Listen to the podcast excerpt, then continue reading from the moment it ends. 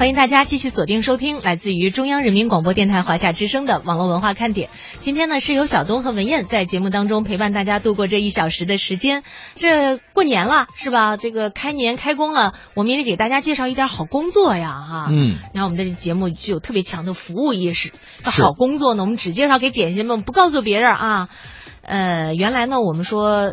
最美工作是那个澳大利亚大堡礁招人，是吧？对。现在呢，我们告诉大家，杭州灵隐寺也招人了。足不出国也能享受到高待遇的好工作，不是和尚也能进啊！哎，你看，想想看，灵隐寺工作，环境清幽，修养身心，日日跟法师对坐清谈，在杭州最美的建筑之一里办公，可能是最有境界的工作了吧？是啊，这不是臆想啊，而是目前网络上最火的一个招工。那灵隐寺官方微信是发布了这个则文宣部的招聘通知。那灵隐寺的方丈光泉法师也确认了，说这回要招聘的岗位是网站新闻采编和摄像视频后期。你怎么说到这儿的时候声都低下去了？我忽然想到今天微语录说的第一条，嗯，光棍的。那个那个第一位的第一位编辑，编辑。那这个时候呢，可能很多的网民朋友就会很好奇啊，那在哪儿办公？是在寺院里吗？这个灵隐寺大雄宝殿东侧有一排两层楼的厢房，南北向，由山脚蜿蜒到济公殿的前方。厢房西侧呢，香客熙攘，而东侧那里几进呀，静若无人。其中有一进古色古香的屋子呢，叫做莲灯阁。阁边上二楼就是灵隐寺的文宣部门，大开间儿，大约七八个人呢一起办公。传统的办公桌并没有隔断。哎，那寺院里的传统规矩传承的也特别好，比如吃饭叫做过堂，时间固定。那每天中午呢打板。这个意思啊，是用木棒敲圆桌，就是吃饭时间到了。而吃饭的时候呢，一句话不能讲，要汤或者添饭都有固定的手势。嗯，来呀，你来呀。谁？你来啊，就是一个手势吗？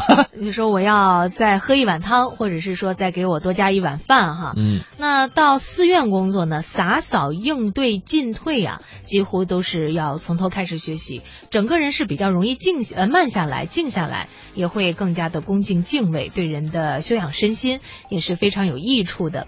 那灵隐寺文宣部门负责的这个相关的法师谦虚的说，希望呢能够招聘到可以指导部门同事们编辑。剪辑等专业活的人才，对佛教文化的了解呢，只需要一点点的基础。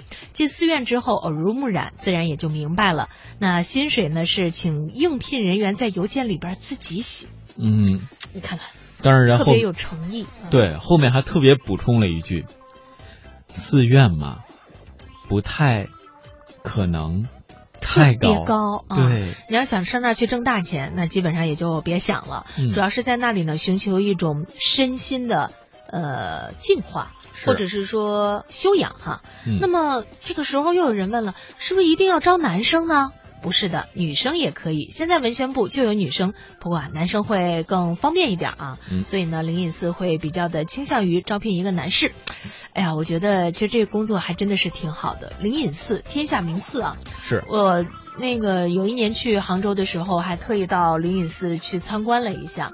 的确是非常美，离这个西湖并不太远啊。特别是我去的时候，因为杭州的天气特别热，但是到了灵隐寺那里，你整个人会觉得凉快下来。哎，啊，香火鼎盛，然后呢，在这里可以跟那些修为颇高的法师呃法师有这种对谈的机会，实际上还是非常难得的。对，因为我去年的时候是在扬州的大明寺，有一个跟大明寺的法师对谈的机会，哎，我就觉得受益颇深。哦，呃，大师呢是给我讲了一下鉴真法师当年。东渡日本去传佛法的这样的一个过程，后来呢，他也给我讲了这个木板的，呃，就是佛经的木雕印刷。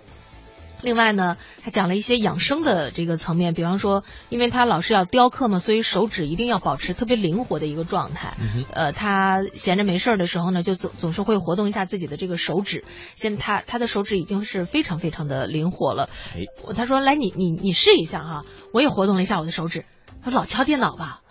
都都已经僵硬成这个样子了。哎呦，我还觉得我手指其实还挺好的。